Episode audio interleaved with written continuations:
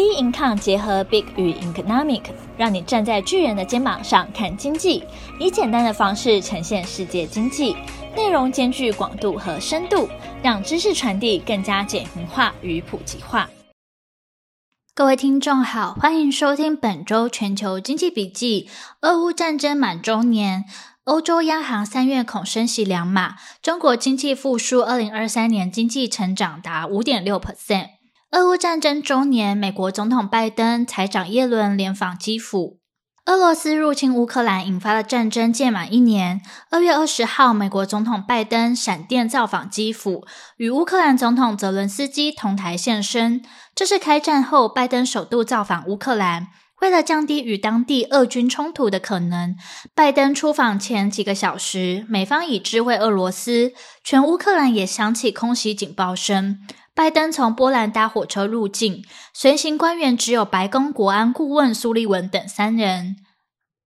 美国总统拜登现身基辅，强调美方对乌克兰民主、主权、领土完整的坚定承诺。拜登总统表示，将再度提供关键设备，包括火炮、弹药、反装甲系统、空中监视雷达，以帮助乌克兰人民避免遭受空袭轰炸。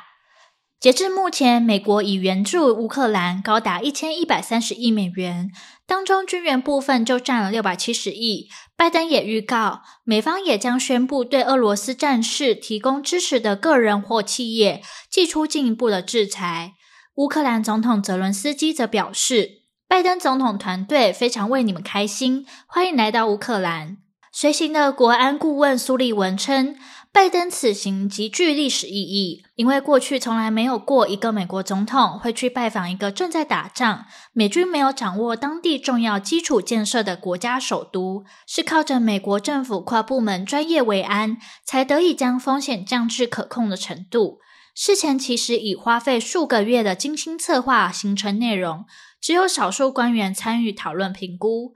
二月二十七号，继美国总统拜登闪电拜访乌克兰后，美国财长耶伦也抵达基辅进行访问。这是美国财长罕见的出访战区，用意在向国际社会传达美国支持乌克兰力抗俄国侵略的决心，包括提供军援与金援。耶伦拜会总统泽伦斯基等多位政府高层，讨论将向乌克兰提供约一百亿美元的金援方案。该方案为去年十二月美国国会通过支援乌国与美国联邦国防经费达四百五十亿美元法案的其中一环。耶伦在宣布带给乌克兰十二亿美元首期金援款时表示，美方想让乌克兰知道，你们并非孤军奋战，美国会与你们并肩作战，会做你们强力的后盾。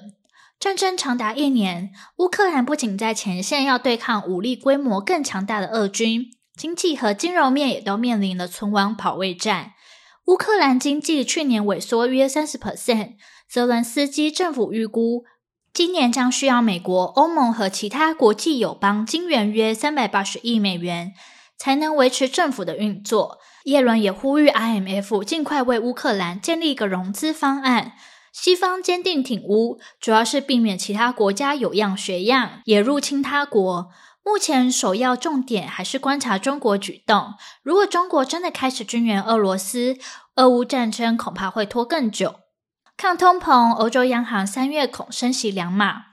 二月二十三日，欧盟统计局公布欧元区一月消费者物价指数 CPI 年增八点六 percent，低于去年十二月的九点二 percent 的增幅。排除波动剧烈的食品与能源项目后，一月核心通膨率为五点三 percent。高于十二月的五点二 percent 增幅。由于食品和服务成本上升，二月份法国消费者物价指数 CPI 上涨七点二 percent，西班牙 GPI、西班牙 CPI 上涨六点一 percent。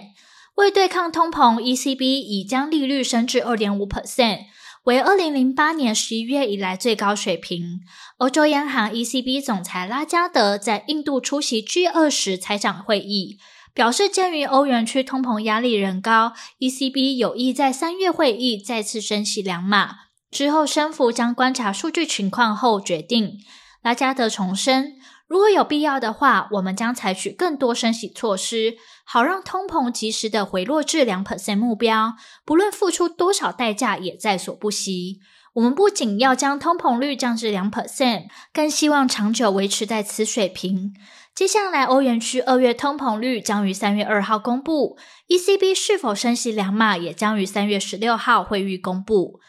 中国经济复苏，二零二三年经济成长达五点六 percent。中国放松防疫后，高盛、摩根史丹利等投行看好其二零二三年经济复苏的情况，预估中国全年 GDP 增长五点六 percent，处于疫后复苏向上的趋势，远优于欧美。因为欧美金融条件紧，因为欧美金融条件收紧，经济增长进入下行的趋势。二零二二年，大陆经济增长三 percent，其中消费贡献一 percent，投资贡献一点五 percent，进出口贡献零点五 percent。预计二零二三年全年经济增长五点六 percent，其中消费贡献四点一 percent，投资贡献两 percent，进出口贡献负零点五 percent。中国将扩大消费作为拉抬二零二三年经济最重要的药方，未来可能推出更多汽车、家电的促消费政策。另外一方面，大陆的超额储蓄有望推动二零二三年消费加快复苏。二零二零年之前，大陆储蓄率平均在三十 percent 左右，受疫情影响，二零二零年的储蓄率提高到三十四 percent，二零二一年恢复至三十一 percent。二零二二年又提高到三十三点五 percent，这对应大约人民币四点五兆元的超额储蓄，但多集中在高收入家庭，消费实际增速为七到八 percent。近期市场重燃对美国联准会激进升息的预期，推动美元指数反弹，从而对人民币汇率带来调整压力。人民币对美元汇率恐将挑战整数七关口。今年以来才短短两个月，今年高点二月二日，人民币对美元来到六点七一三零，到二月二十七号，跌幅达三点五 percent，呈雪崩式下跌。市场普遍认为，短期内人民币贬压难消，有可能挑战七整数关口。虽然美元指数短线升值的行情还未结束，市场掀起一波结汇需求。使外汇换汇成交量较平日三百多亿美元增长约六成。不过，随着中国防疫解封，宏观经济数据逐渐释出修复的迹象，人民币长线贬值空间有限。预估二零二三年人民币对美元汇价有望较二零二二年底的六点九六元上升五 percent，来到六点六元附近。而后续的市场走势仍需关注将公布的重要经济数据。本周全球经济笔记，我们下周见。